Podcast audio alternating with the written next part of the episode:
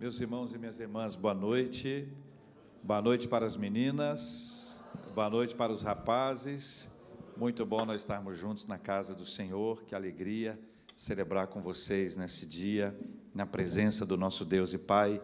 Nós temos ao longo dos últimos dias estudado a palavra do Senhor, estamos caminhando na epístola de Tiago. Eu quero convidar você a abrir a sua, a sua Bíblia. É? Tá ruim o microfone? É? Então tem que diminuir o retorno aqui um pouquinho para não dar esse retorno aí. Aqui, Paulo. Quem sabe faz ao vivo. Está na Bíblia não, né, gente? Está não. Mas é verdade. É verdade. Muito bem. Tiago, capítulo 1, é o texto que a gente está tá lendo. Eu quero convidar você a abrir a sua Bíblia aí. A gente vai ler versículos 5 a 7. A gente está conversando sobre o cristianismo nos dá uma nova visão da vida. Existe uma expressão que a gente costuma utilizar quando fala sobre esse assunto, é cosmovisão cristã cosmovisão cristã é como se a gente colocasse um óculos e esse óculos fosse um óculos cristão. A gente começasse a enxergar a vida sob a perspectiva do cristianismo.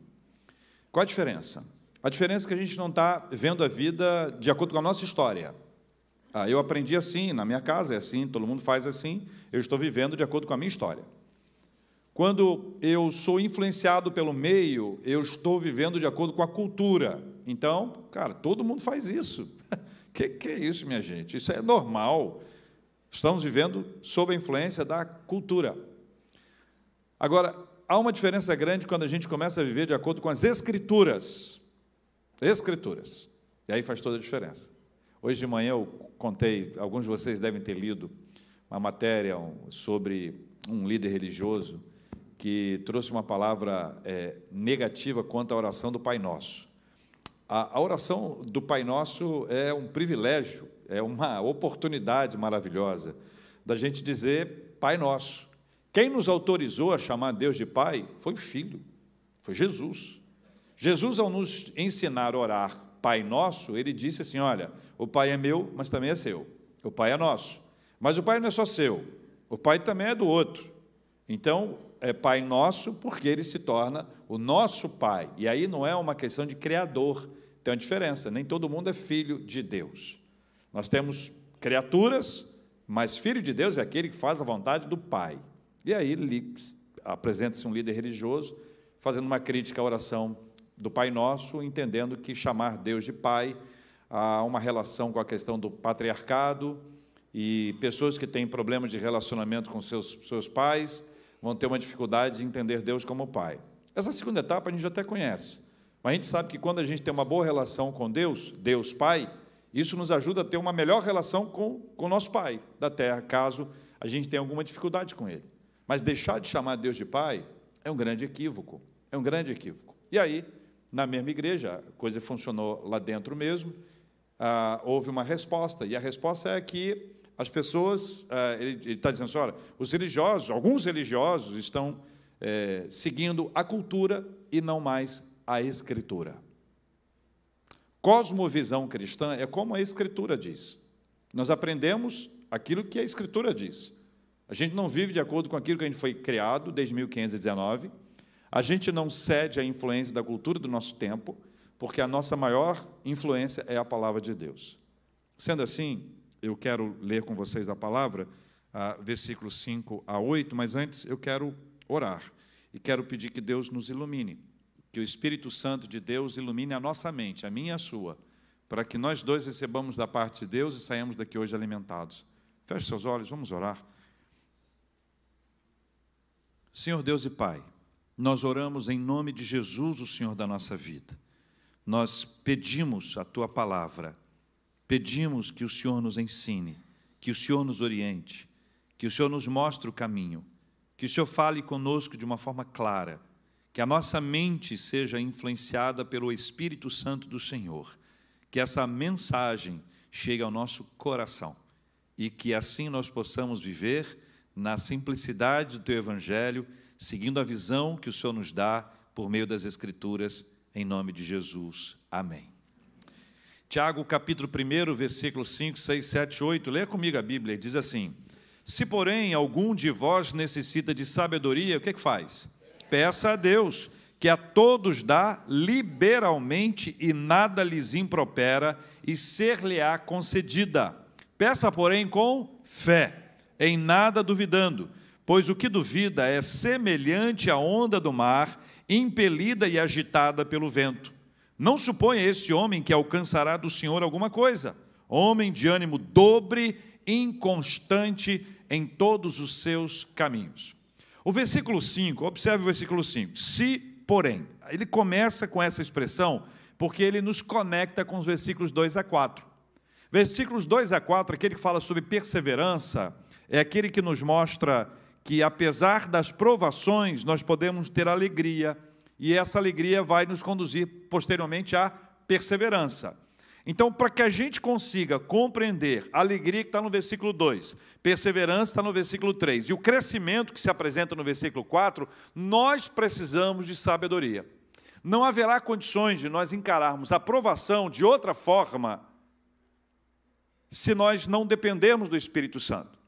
Então Deus vai nos falar, Ele nos ministra, por meio da sua sabedoria, a nossa mente é aberta, nós passamos a compreender aquilo que Deus está nos reservando. Assim nós podemos passar pela provação, recebendo da parte de Deus, como diz o versículo 2, a alegria.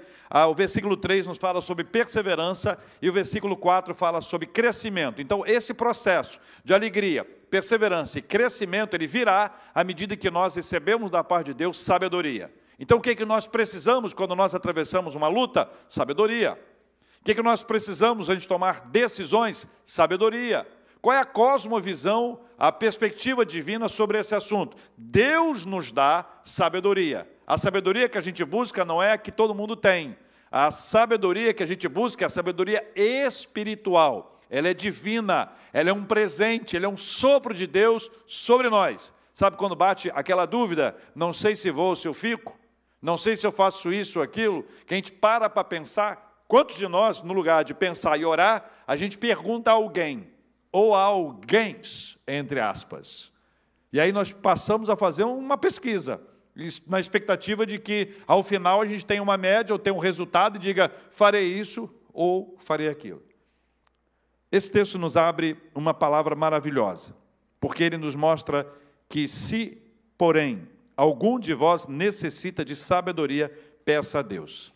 A pergunta que eu faço a você é: você necessita de sabedoria? Yes or no?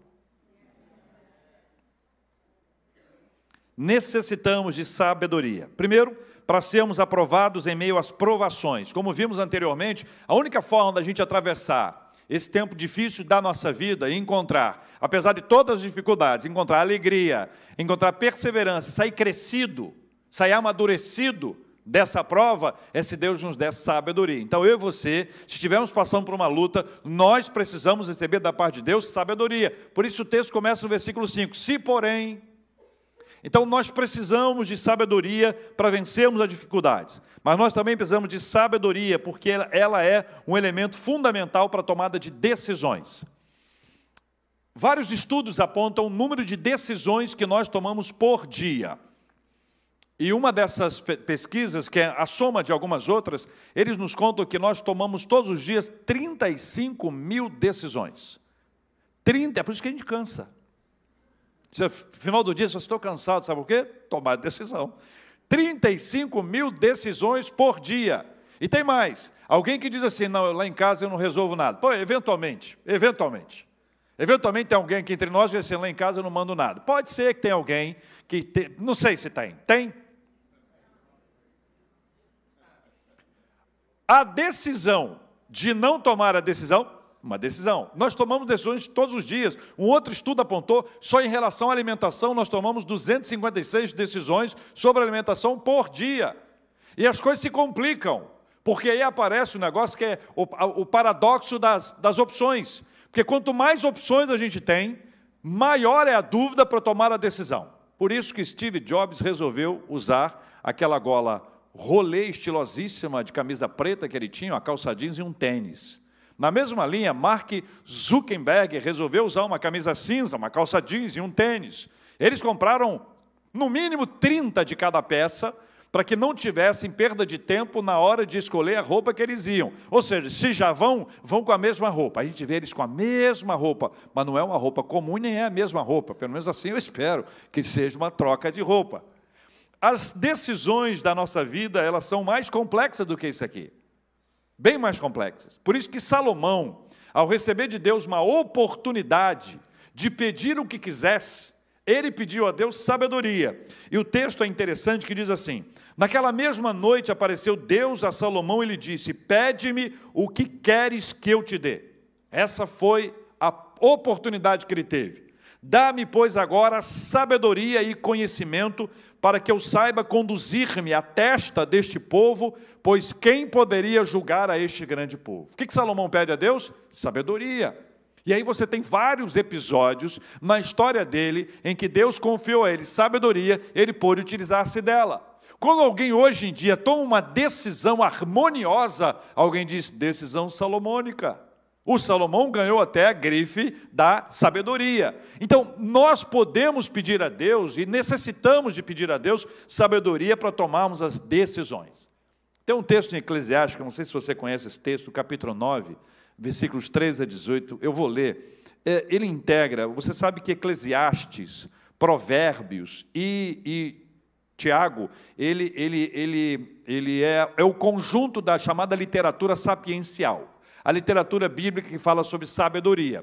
Então, lá em Eclesiastes diz assim: Também vi este exemplo de sabedoria debaixo do sol, que foi para mim grande. Houve uma pequena cidade em que havia poucos homens.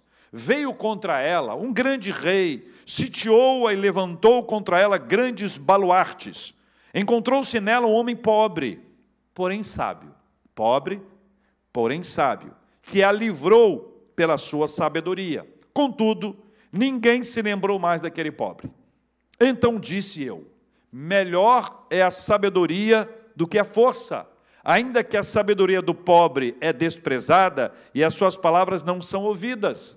As palavras dos sábios ouvidas em silêncio valem mais do que gritos de quem governa entre tolos. Melhor é a sabedoria do que as armas, mas um só pecador destrói muitas coisas boas. Nesse texto ele conta, ele narra, ele descreve um homem sábio. E aí ele, a conclusão dele é: a sabedoria é melhor que a força. A sabedoria é melhor que as armas de guerra. A sabedoria é apontada como mais forte que a força e mais poderosa que as armas de guerra. Veja, nós temos aqui um retrato da importância, o valor que deve ser dado à sabedoria. Provérbios 14, 1, muitas mulheres sabem de qual é esse texto. A mulher sábia, tímidas, humildes. A mulher sábia edifica a sua casa, mas a insensata ou tola, com as próprias mãos,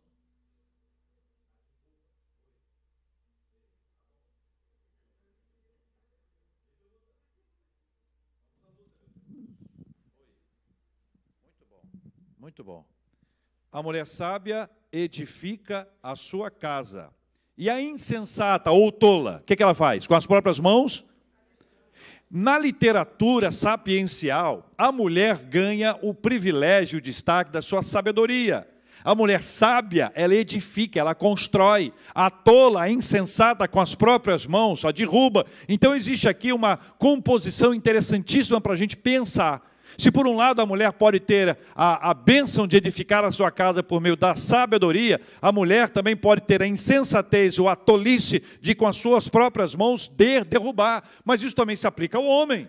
O homem sábio também edifica a sua casa, mas o recado é maravilhoso, uma palavra extraordinária que se aplica à nossa vida hoje.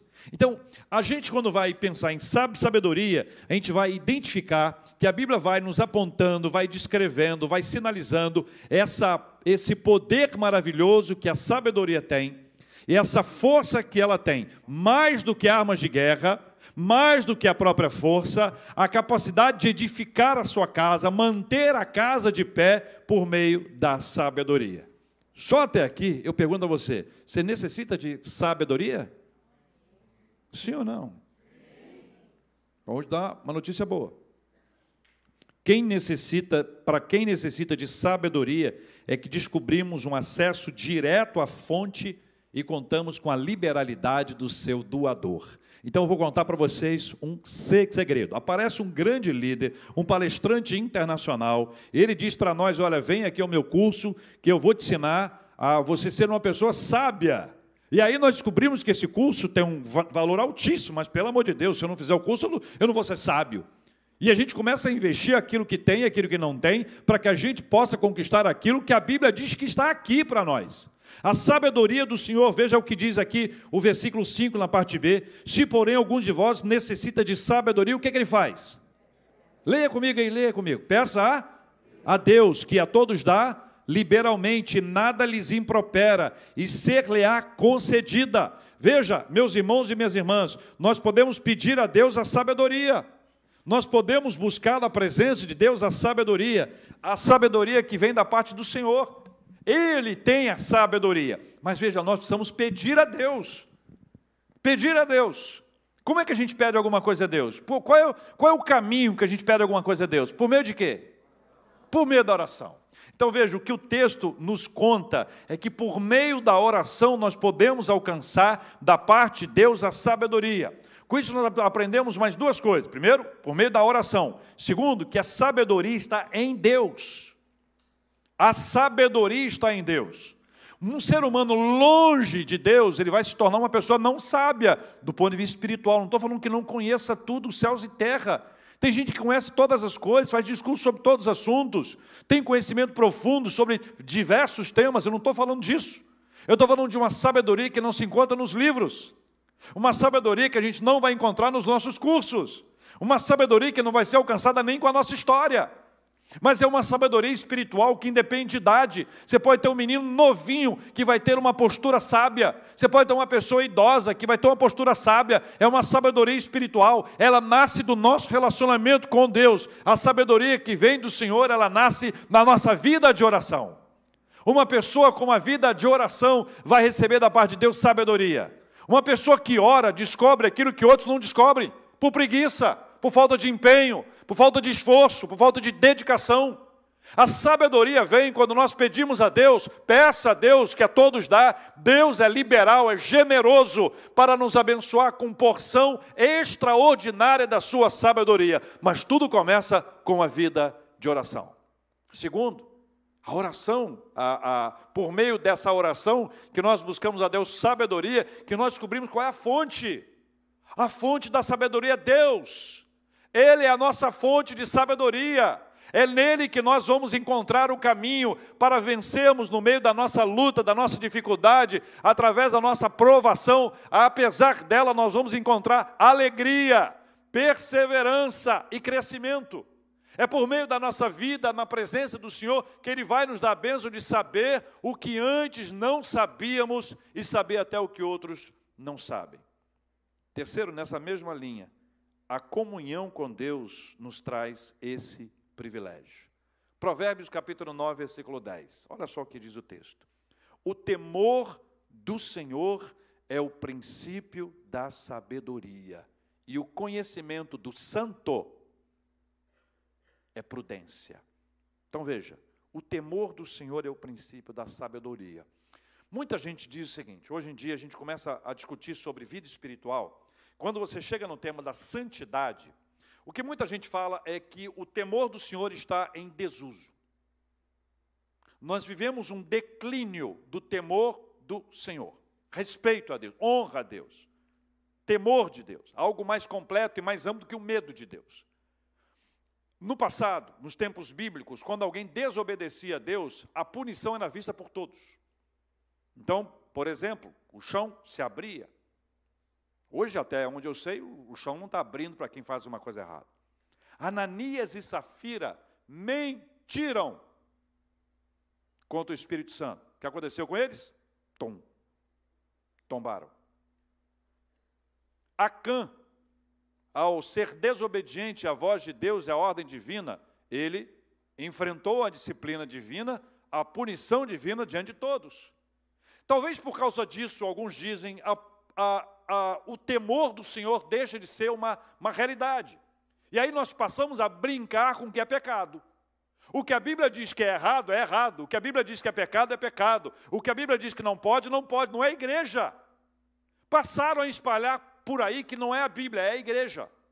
Não é a sua igreja que é muito doida, ou a sua igreja que é muito livre, ou a sua igreja tem muita regra, ou a sua igreja que tudo não pode, ou a sua igreja que tudo pode. As regras foram estabelecidas pelos homens, mas se elas estiverem longe das Escrituras, são apenas regras, são apenas discursos, falas absurdas. Mas a Bíblia traz para a gente um conjunto de valores espirituais que não podem ser colocados de lado, não podem ser abandonados. A ausência do temor do Senhor faz com que nós brinquemos de vida espiritual, que a gente viva uma vida espiritual aparente, superficial. O temor do Senhor é o princípio da sabedoria, ou seja, quanto mais temor de Deus eu tiver, quanto mais na presença de Deus eu estiver, quanto mais perto do Senhor eu estiver, mais receberei da parte dele a sabedoria. Sabedoria espiritual, não é a que vem com o tempo, nem é a que vem com análise, nem é a que vem com os livros. Há liberalidade e generosidade ao nos presentear com sabedoria. Deus nos dá liberalmente, não nos cobra. Deus não manda fatura. Hein?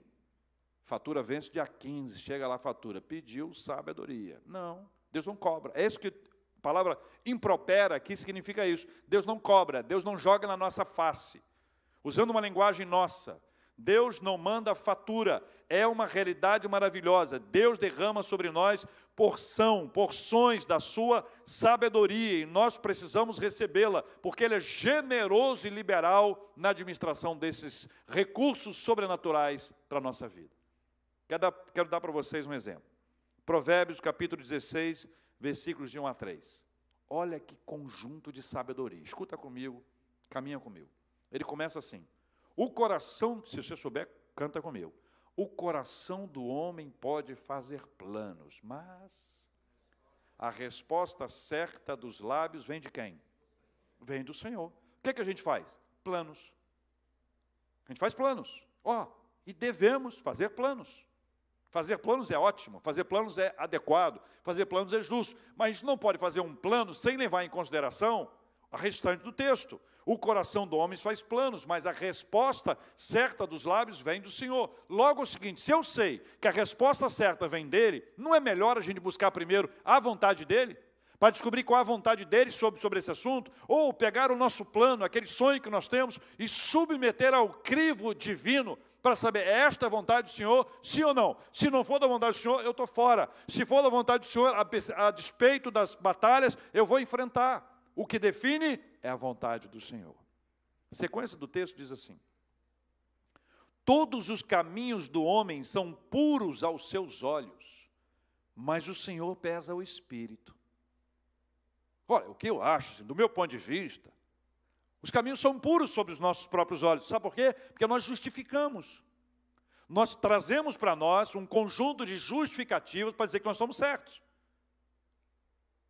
O Senhor é quem pesa o nosso espírito. O Senhor é que sonda. O Senhor é que sabe aquilo que nós estamos pensando. O Senhor é que sabe a nossa intenção e a nossa motivação. O versículo 3 do capítulo 16 diz assim: Confia ao Senhor as tuas obras e os teus desígnios serão estabelecidos. Confia no Senhor as suas obras. Pega as suas obras, confia ao Senhor entrega para o Senhor, coloca nas mãos do Senhor, e Ele vai estabelecer. Nós vamos ver a história sendo estabelecida à medida que nós estivermos perto dele. Qual é o segredo, gente? O segredo é uma vida espiritual sadia. O segredo é ter uma vida de oração. O segredo é colocar os nossos planos e submetê-los ao Senhor. O segredo é dizer, Senhor, a minha vontade não importa, importa a sua, que seja feita a tua vontade, assim na terra como nos céus é quando nós estabelecemos o lugar de coadjuvantes e assumimos que o protagonista da nossa história é o nosso Senhor e Salvador Jesus Cristo. Olha o conjunto como fica. O coração do homem faz planos, mas a resposta certa dos lábios vem do Senhor. Todos os caminhos são puros aos seus próprios olhos, os caminhos do homem são puros aos seus olhos, mas o Senhor é quem pesa o espírito. Confia no Senhor as tuas obras e os teus desígnios serão estabelecidos. Então nós já aprendemos que nós necessitamos de sabedoria. Já descobrimos qual é a fonte. A fonte é Deus, no relacionamento com Ele. Já sabemos também que Deus é generoso. Ele dá liberalmente, nada lhes impropera, não nos cobra. Ele apenas nos doa. É uma doação, é um presente, é acessível, está diante de nós. Termina o texto dizendo o seguinte, versículo 6. Peça, porém, com fé. Leia comigo o versículo 6. Peça, porém, com fé, em nada duvidando, pois o que duvida é semelhante à onda do mar, impelida e agitada pelo vento. Essa é a condição para receber. Então, nós necessitamos, sabemos quem é a fonte, a fonte é Deus, sabemos que Deus dá liberalmente, nada lhes impropera, mas tem uma condição: pedir com fé. Curiosamente, esse texto fala sobre uma coisa muito estranha, muito estranha, muito esquisita. É, é a pessoa que pede sem acreditar. Pode alguém se aproximar de Deus, pedir alguma coisa a Deus e não acreditar? Não parece estranho isso aqui? Mas é verdade, o texto está contando que existe isso. O que o texto está dizendo para a gente é que tem gente que pede alguma coisa a Deus sem acreditar que Deus vai dar. Está sem fé. A fé é exatamente esse, esse. Veja bom, deixa eu dar um exemplo mais claro. Todos os dias aqui na igreja, quando nós oramos, no final, eu tento me lembrar sempre desta última parte da nossa oração. Que eu digo o seguinte: olha, você pede alguma coisa a Deus, agradeça desde já. É isso que a palavra de Deus ensina, que a gente deve pedir a Deus e ter ações de graça. Ou seja, eu peço e agradeço antes de receber. Que graça tem agradecer somente depois de que receber? Você agradece depois, mas agradece também antes. Ou seja, antes de receber, eu já estou agradecendo a Deus pela bênção que virá, se for da vontade dele. Se demorar, Deus vai nos dar o quê? E se não chegar, Deus vai nos dar o quê? A paz. Então nós estamos aprendendo isso, não é verdade? Ou seja, isso é pedir com fé. Pedir com fé é acreditar que Deus vai dar. Por isso eu já agradeço. Eu agradeço ao Senhor pela bênção recebida. Eu estou buscando o quê? Estou buscando uma cura, estou buscando ao Senhor, pedindo a Deus que, que, que transforme uma circunstância diversa, que Deus mude a história de alguém, eu vou pedir, já vou agradecer, e vou estar celebrando na presença do Senhor. São as nossas histórias que são contadas assim. As nossas histórias de testemunhos que eu já ouvi aqui, de pessoas que vieram aqui ao altar antes de receber, agradeceram e durante a semana receberam a benção. Não estou dando promessa para ninguém. Estou dizendo que é testemunho que eu já ouvi. Saiu lá do cantinho, veio aqui à frente, voltou, durante a semana, aquilo que estava buscando, recebeu. Mas agradeceu antes. Esse é um exercício difícil de fé, porque nós estamos exercitando a nossa fé antes nós recebermos alguma coisa, ou seja, nós contamos que Deus vai nos abençoar e nós vamos orar com fé, mas essa oração aqui é estranha. A oração sem fé. Oração sem fé. Gente, eu não sei nem o que é isso. Mas provavelmente já tenha feito essa oração algumas vezes. Quando você pede alguma coisa a Deus, mas você não acredita. Você não acredita que vai acontecer. Se não acredita que vai acontecer, não ora. Agora, se for orar, ora com fé. Esse é, essa é a condição para receber de Deus sabedoria. Você pede a Deus com fé, sem du, du, duvidar. Porque o que duvida é semelhante à onda do mar, impelida e agitada pelo vento. A gente sabe que sem fé é impossível agradar a Deus. É o que diz Hebreus capítulo 11, versículo 6. Pedir e duvidar desagrada a Deus e impede o recebimento da bênção. Então eu estou orando a Deus sem acreditar que Deus possa me responder de forma positiva, eu não recebo. Lógico que vai receber. Olha o que diz o versículo 7. Vem comigo o versículo 7. O que, que diz o versículo 7? Não suponha esse homem que alcançará do Senhor alguma coisa. Então por que, que não recebe? Porque pediu sem fé. Todas as nossas orações são ouvidas. Nem todas são atendidas como a gente quer. Deus pode dizer não. Deus pode dizer não. Ele vai nos dar paz. Se não tiver na hora, se não for a hora certa, Ele vai nos dar a paciência para a gente esperar. Mas é preciso que a gente compreenda que o nosso relacionamento com Ele é dessa forma. Nenhum sacrifício nosso vai substituir a nossa fé.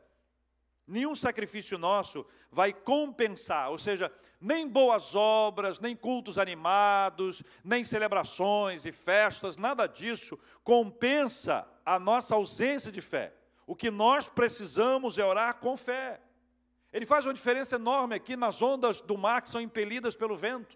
Ou seja, Ele está dizendo que existem, existem pessoas que estão orando, os orantes, existem orantes que são impelidos pelas circunstâncias externas. Enquanto, na verdade, o processo é o oposto. Nós buscamos a Deus e Deus, que é o Senhor, Ele muda as circunstâncias.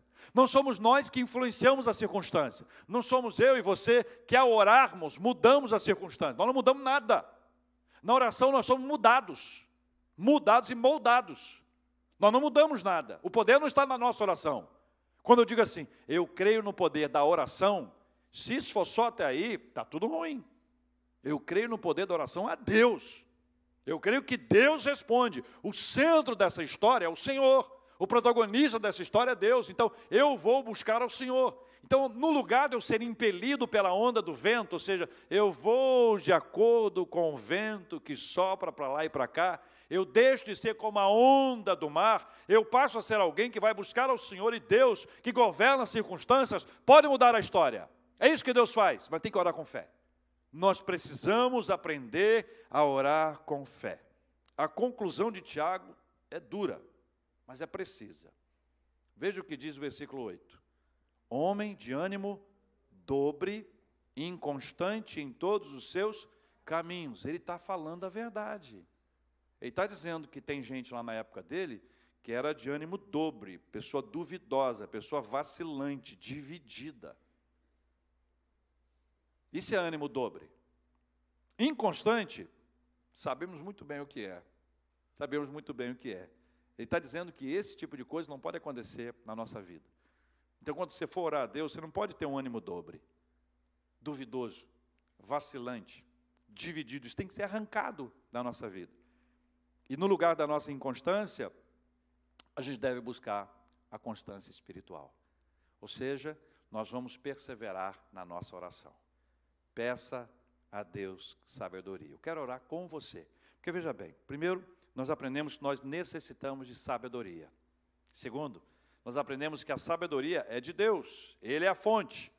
Sabemos que o segredo da sabedoria espiritual é estar na presença de Deus e que nós alcançamos a sabedoria espiritual por meio de uma vida de oração. Não deve haver vaidade nisso, não deve haver nenhuma glória humana nessa história. Tudo vem de Deus, é da parte dele, é espiritual. Essa é a sabedoria que não vem dos livros, que não vem da nossa experiência de vida. Essa é uma sabedoria que pode ser do menininho e pode ser do mais velho. Ela pode ser daquela menininha aparentemente longe, que a gente não dá muita coisa, mas na hora que ela se dobra diante de Deus, Deus a levanta e dá para ela a sabedoria. Engraçado que isso nos une, isso não nos afasta. A sabedoria pode ser de todos nós e nós possamos ser, podemos ser pela graça de Deus, uma igreja sábia. É preciso sabedoria para enfrentar a adversidade, para encontrar nela e através dela e durante a trajetória encontrar alegria, alegria na provação. Encontrar perseverança, não vou desistir. Encontrar o crescimento, o amadurecimento. Eu desenvolvi, eu cresci depois que eu passei pela prova. Sabedoria que vem de Deus. Se você precisa, peça. Peça a Deus, que a todos dá, liberalmente nada lhes impropera. Mas peça com fé. Essa é a condição estabelecida pelo Senhor. Peça com fé. Não seja como uma onda do mar que é agitada de um lado para o outro pelo vento. Seja alguém que vai se dobrar diante do Senhor o Senhor que pode mudar as circunstâncias. Nós não mudamos nada, quem muda é Deus. Se você crê nisso, nós vamos orar com fé. Eu quero convidar você para orar comigo. Nós também vamos orar pela cura dos enfermos. Nós também vamos orar por consolo aos corações enlutados. São muitos. Nós vamos pedir a Deus que visite a nossa casa, a nossa família. Vamos pedir a Deus que nos abençoe no trabalho. Mas se de uma forma especial você quiser vir aqui à frente orar com a gente, é um privilégio nosso. Quando você vem, toma decisões na presença do Senhor e diz: Senhor, eu quero. Eu preciso de sabedoria. Eu preciso de consolo. Eu preciso da paz do Senhor na minha vida. Eu preciso de sabedoria para tomar decisões. Estou diante de uma circunstância em que a decisão é fundamental para a minha vida. Peça a Deus que a todos dá liberalmente, nada lhes impropera, mas peça com fé. Deus amado, a Sua palavra faz uma amostragem tão linda seu amor por nós, essa bondade do Senhor ao nos permitir pedir e receber de forma generosa a sabedoria que vem do Senhor. Muito obrigado, Pai, porque é na relação com o Senhor, é na proximidade, é na conversa com o Senhor, é por meio de uma vida saudável espiritualmente, que tem palavra, que tem adoração, que tem serviço e que tem muita oração. Não é apenas um desabafar, mas é uma conversa de verdade, onde a gente fala e depois, por meio da Sua palavra, também escuta. Que esta seja a medida da nossa vida. Nós precisamos de sabedoria, Senhor. E nós cremos que só pode nos dar, ampliar a nossa visão, nos fazer enxergar aquilo que estava escondido dos nossos olhos, saber o que antes não sabíamos, saber o que outros não sabem, a sabedoria que vem da parte do Senhor. Obrigado pela sua generosidade. Nós cremos. Não seremos como alguém que é levado pelas ondas do mar, ou como as ondas do mar são levadas pelo vento. Não. Nós seremos como aqueles que vão à presença do Senhor, porque o Senhor é que dá ordem ao vento, é o Senhor quem dá ordem à circunstância, é o Senhor é quem muda a história. Nós oramos com fé em nome de Jesus. Ainda com fé nós oramos pedindo ao Senhor que nos abençoe nos nossos lares, que nossas famílias sejam abençoadas pelo Senhor, que o nosso trabalho e os nossos estudos estejam sob a bênção do Senhor. Deus amado, nós oramos pela nossa cidade, nós oramos pelos nossos governantes, Deus amado, cuida da nossa cidade, do nosso estado, do nosso país, em nome de Jesus. Nós oramos, ó oh Deus, pedindo ao Senhor que abençoe os enfermos. Deus amado, nós temos orado e pedido ao Senhor que continue a abençoar a Suzy. Nós oramos, ó Deus, pela Maria Eduarda. Nós oramos, ó Deus, pelo Josimar. Nós te agradecemos pela recuperação da Solange. Deus, visita todos os enfermos que nós conhecemos, que nós ouvimos falar, aqueles que nós estamos agora apresentando diante do Senhor, os nossos próprios familiares que precisam de uma intervenção da parte do Senhor. Nós também oramos por consolo, Senhor Deus Paizinho do Carlos Eduardo, chamado à presença do Senhor e seu Arli, traz consolo sobre Carlos Eduardo e sobre a sua família em nome de Jesus. Traz consolo sobre a Edna, a Denise e toda a família em razão do Senhor Eliseu ter sido chamado à presença do Senhor. Traz consolo sobre a vida da Rosana, do André, suas filhas e familiares, porque o paizinho da Rosana foi chamado à presença do Senhor. Traz consolo, ó Deus, sobre a vida da Nancy, da Raquel, do Morgan, do Zayn, de todos nós que amamos tanto o Calbi.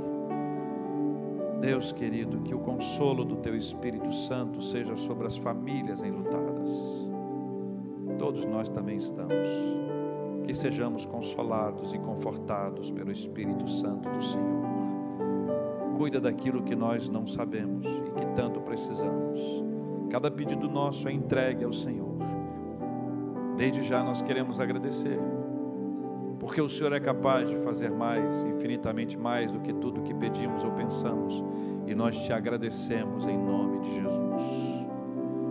Se demorar, o Senhor vai nos dar paciência, e se não chegar aquilo que nós pedimos, o Senhor vai nos dar paz. É assim que nós cremos e oramos em nome de Jesus. Amém.